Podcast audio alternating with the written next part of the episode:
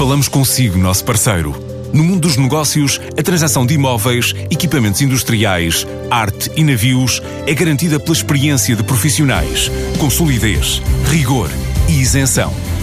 Encontre-nos em avaliberica.pt. A Vale Ibérica, porque é de leilões que estamos a falar. O futuro do automóvel passa por Braga, onde se desenvolvem as novas soluções de mobilidade. É no Polo de Braga que o representante da Bosch em Portugal acredita que está o projeto mais importante da multinacional alemã. É ali que está a ser desenvolvida a solução de mobilidade do futuro, refere Carlos Ribas. Temos projetos uh, muito interessantes e que nos motivam muito, sobretudo na parte, não só, mas muito na parte automóvel, porque estamos numa tecnologia que é, é no limite do conhecimento. Portanto, uh, está a desenvolver conceitos, dispositivos que vão permitir condução autónoma nível 5, que é chegar a um carro e dizer enquanto em casa entrarmos no carro e dizer trabalho e o carro leva-nos para o trabalho e a nossa intervenção será nula, portanto não teremos intervenção nenhuma no veículo e estar-se a desenvolver esses conceitos e esses produtos em Portugal, juntamente com os universidades, obviamente que é algo que me motiva muito e que nos dá muito prazer. O investimento está a ser feito no nível mais elevado de autonomia automóvel e Carlos Ribas quer que seja também o centro de produção de conhecimento. Obviamente manter o, uma atenção muito grande no nosso processo de manufactura, na melhoria da nossa produtividade, na melhoria do nosso processo de qualidade dos nossos produtos,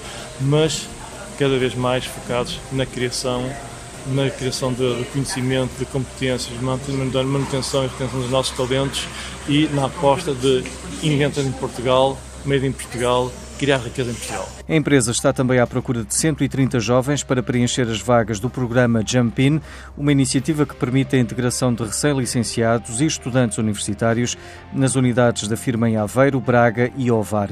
E é da preparação do futuro e da necessidade de antecipar as expectativas do mercado que nos fala hoje o gestor Jaime Quezado. Muitos think tanks têm vindo a fazer uma profunda reflexão à volta das respostas que, num contexto de crescente globalização, pode e deve haver para o futuro. Num tempo de mudança em que só sobrevive quem é capaz de antecipar as expectativas do mercado e de agir em rede, numa lógica de competitividade aberta, as pessoas lançam de uma forma muito oportuna a questão e perguntam se cabe de facto ao Estado ou ao mercado o papel de intervenção ativa na preparação do futuro. Neste contexto, o papel da sociedade civil torna-se absolutamente central e a questão que se coloca é muito simples. Que fronteiras se colocam entre a economia e a sociedade? Este ano de 2019 está a ser particularmente relevante para o nosso país. Está em cima da mesa, no contexto da consolidação do processo de integração europeia, iremos ter eleições a muito curto prazo, a capacidade do nosso país conseguir efetivamente apresentar um modelo de desenvolvimento estratégico sustentado para o futuro. Da mesma forma que muitos países apostam numa agenda estratégica de reposicionamento, também em Portugal há sinais inequívocos de mudança que têm que ser dados.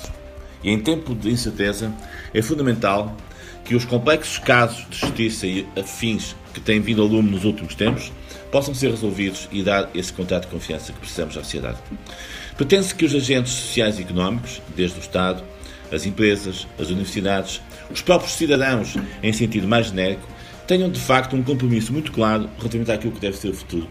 E para isso é absolutamente fundamental que as fronteiras entre a economia e a sociedade sejam muito claras e que se perceba que só com uma economia forte e competitiva podemos ter uma sociedade coesa e moderna, muito centrada nos desígnios do futuro coletivo. E Portugal conquistou duas vitórias na mais recente edição dos Prémios Empreendedor 21, uma competição organizada pelo BPI e pela Day One.